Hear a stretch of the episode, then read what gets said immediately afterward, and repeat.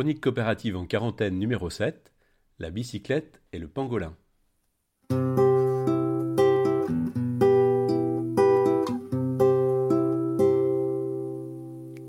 Rubrique.cop, la voie coopérative.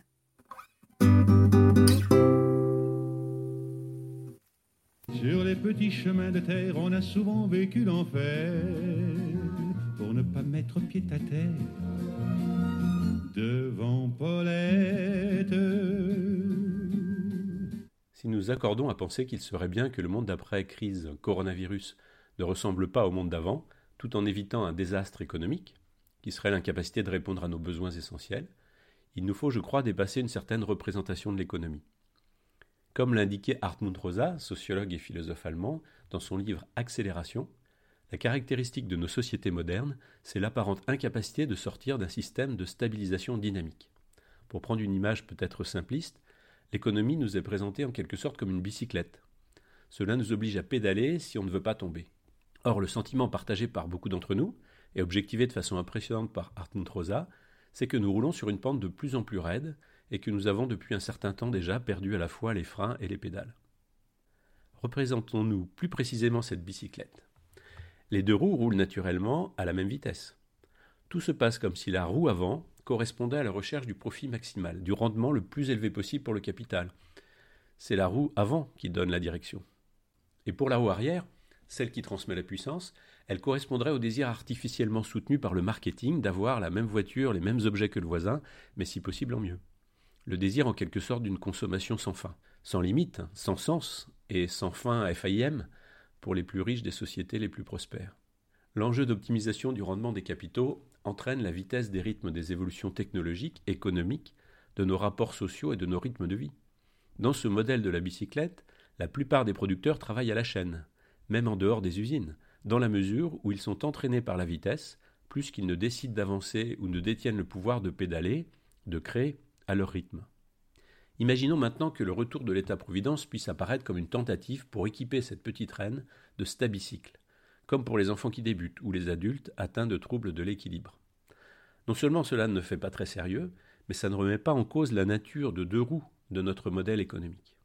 Je pense qu'il serait donc temps de changer d'image de référence et de préférer le pangolin à la petite reine. J'ai retenu le pangolin parce qu'il est au centre de l'actualité, mais j'aurais pu dire le Wistiti. Je m'explique. Nos représentations ont un pouvoir de mobilisation ou d'inhibition de nos actions.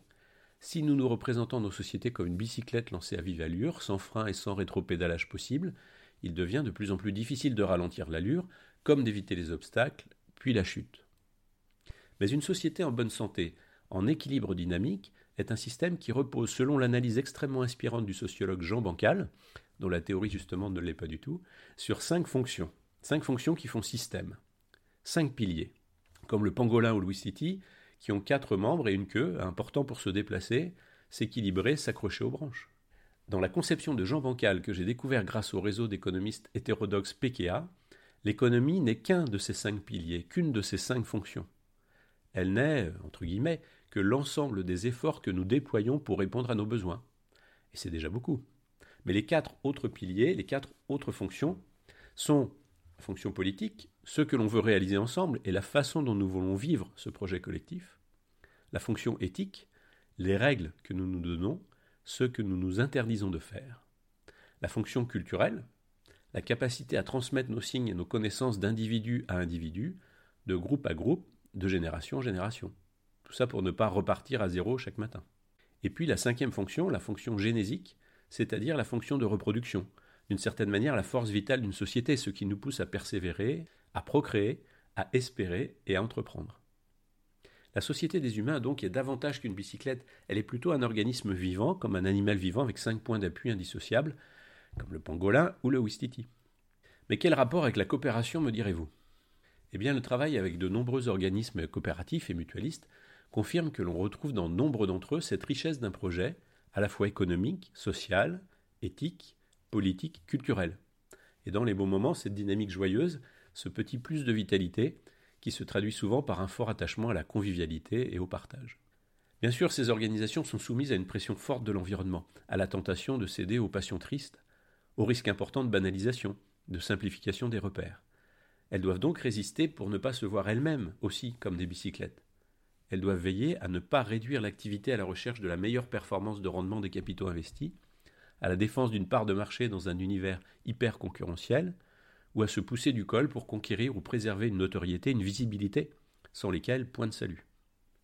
Mais pour celles qui résistent le mieux, qui sont les plus innovantes, les plus solides, les plus chaleureuses, on peut apprécier à leur contact cette capacité, non pas d'avoir remis l'humain au centre de l'économie, puisqu'il y est déjà, avec toutes ses qualités et tous ses défauts, mais d'être resté une société à part entière, c'est-à-dire un morceau de tissu économique et social vivant, intégré dans un environnement, agile et dynamique comme un Ouistiti, bizarre et précieux comme un pangolin.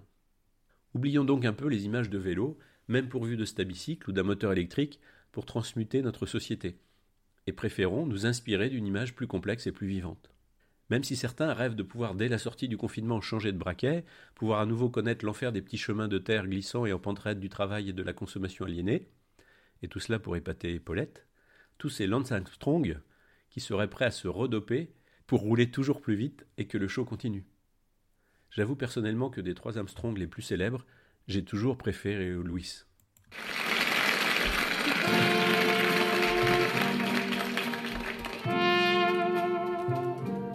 I see trees of green.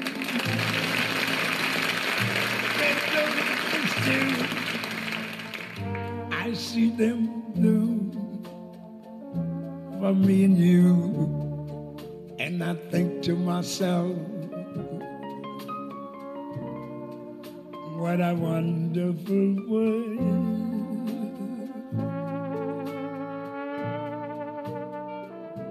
nous aurons sans doute l'occasion de parler de ce monde merveilleux dans de nouvelles chroniques.